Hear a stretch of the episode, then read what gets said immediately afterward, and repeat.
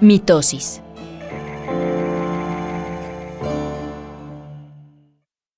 Este mecanismo de reproducción celular, propio de células somáticas, ocurre en la fase M del ciclo celular e incluye diferentes estadios de división nuclear y citoplásmica.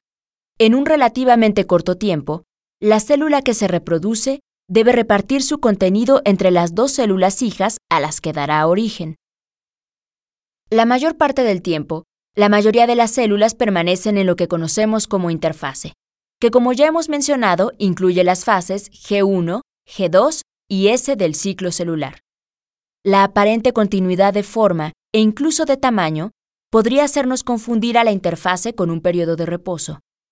Sin embargo, es durante este lapso en el que se llevan a cabo todos los preparativos para la división celular, si es el caso de la célula. En este lapso también se realizan las funciones normales de la misma. Así debe quedarnos muy claro que las células en interfase lo que menos hacen es reposar. La consecuencia de la fase M es la distribución en forma precisa y equitativa del material genético de la célula que se reproduce, y que ya ha sido replicado durante la fase S. De manera que al finalizar el proceso, las células hijas reciban una copia idéntica del genoma de la célula original. Para que dé inicio la fase M, la célula tendrá que haber pasado por el punto de restricción y mediante la acción de proteínas como las quinasas CDK, habrá desencadenado una cascada de fosforilaciones de proteínas que determinan el inicio de la mitosis.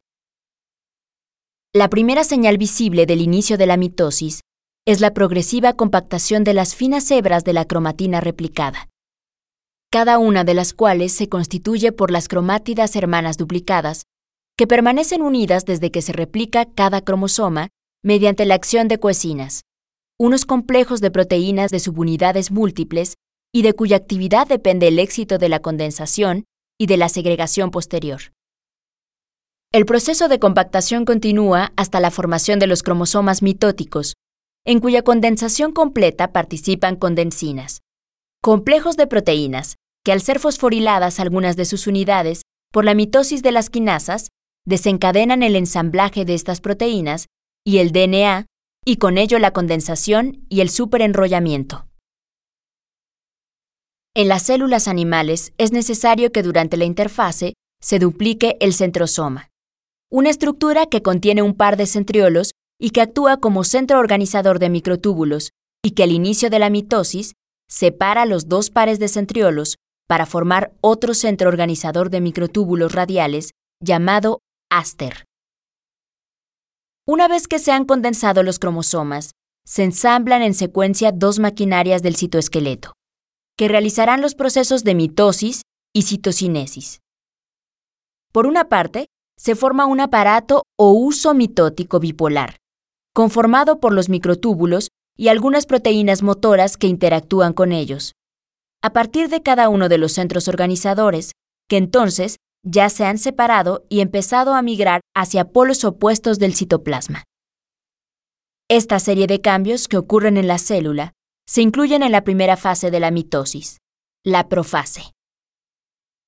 La envoltura nuclear se rompe y los cromosomas son capturados por las fibras del uso, uniendo la región del centrómetro de cada cromosoma con el cinetocoro de cada fibra, estableciendo así la unión de los microtúbulos con cada una de las cromátidas de los cromosomas. El aparato mitótico comienza realmente a ensamblarse. Esta fase se conoce como prometafase. Al irse estableciendo la unión de los cromosomas con las fibras del uso, es posible observar el alineamiento de los primeros formando una placa metafásica en el ecuador de la célula. Se trata de una etapa en la que los cromosomas oscilan suavemente, pues son arrastrados hacia adelante y hacia atrás por las fibras de ambos lados del uso y esperan la señal para separarse. Lo que ocurrirá cuando todos los cromosomas hayan alcanzado la adhesión bipolar, es decir, cuando los microtúbulos de ambos lados del uso hayan alcanzado los dos lados de la región centrométrica del cromosoma y se hayan unido a las dos cromátidas. Estos acontecimientos caracterizan a la metafase. La anafase da inicio con el rompimiento del enlace de la cuesina, que mantiene unidas a las cromátidas hermanas. Este proceso se desencadena por la activación del complejo promotor de la anafase, que inactiva a la ciclina M, detiene la actividad de la mitosis de la quinasa e inactiva a la proteína inhibidora de la separasa, una proteasa que corta una subunidad del complejo de la cuecina, permitiendo que se separen las dos cromátidas que comienzan a migrar hacia polos opuestos. Esta migración de cromátidas va acompañada de un acortamiento de los microtúbulos en el lugar de unión al cromosoma y por una despolimerización de los microtúbulos desde los dos polos del uso. El uso comienza a alargarse. Los microtúbulos se deslizan unos sobre otros por efecto de algunas proteínas motoras. Al final de la anafase, cuando los cromosomas hijos se han separado y formado, comienzan a descondensarse dos grupos iguales en cada polo de la célula. Los fragmentos de envoltura nuclear se asocian con la superficie de los cromosomas y se fusionan para reconstruirla. En este proceso se incorporan los complejos de los poros nucleares y se restablece la continuidad de la envoltura nuclear con el retículo endoplásmico. Los complejos de los poros nucleares bombean las proteínas nucleares al interior, el núcleo se expande, el nucleolo se reorganiza y los cromosomas terminan su descondensación. Con esta etapa, la telofase, la mitosis se completa y solo resta la división citoplásmica o citocinesis.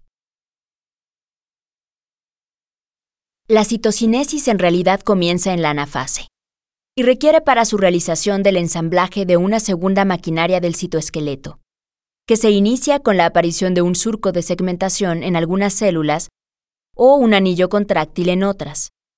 Constituidos de filamentos de actina, miocina 2 y otras proteínas estructurales que van ensamblándose por debajo de la membrana plasmática, que se va contrayendo para dividir a la célula por la mitad por una especie de estrangulamiento. Durante este proceso, se adiciona membrana a partir de fusión de vesículas intracelulares para compensar el aumento de superficie celular que acompaña a la división. La formación del surco, y sobre todo el plano en que debe formarse, se determina por el eje del aparato mitótico y su ensamblaje y progresión dependen de la disminución de actividad de la mitosis de la quinasa y de la activación de proteínas polares, aunque este último mecanismo no se conoce muy bien. En células vegetales, la citocinesis ocurre por la formación de una placa celular desde la profase a partir del fragmoplasto, una estructura formada por microtúbulos. Durante la mitosis y la citocinesis, la célula también efectúa el reparto de los organelos. Algunos de ellos, o fragmentos de ellos, se asocian con los microtúbulos del uso y son transportados hacia uno y otro polo para luego reensamblarse.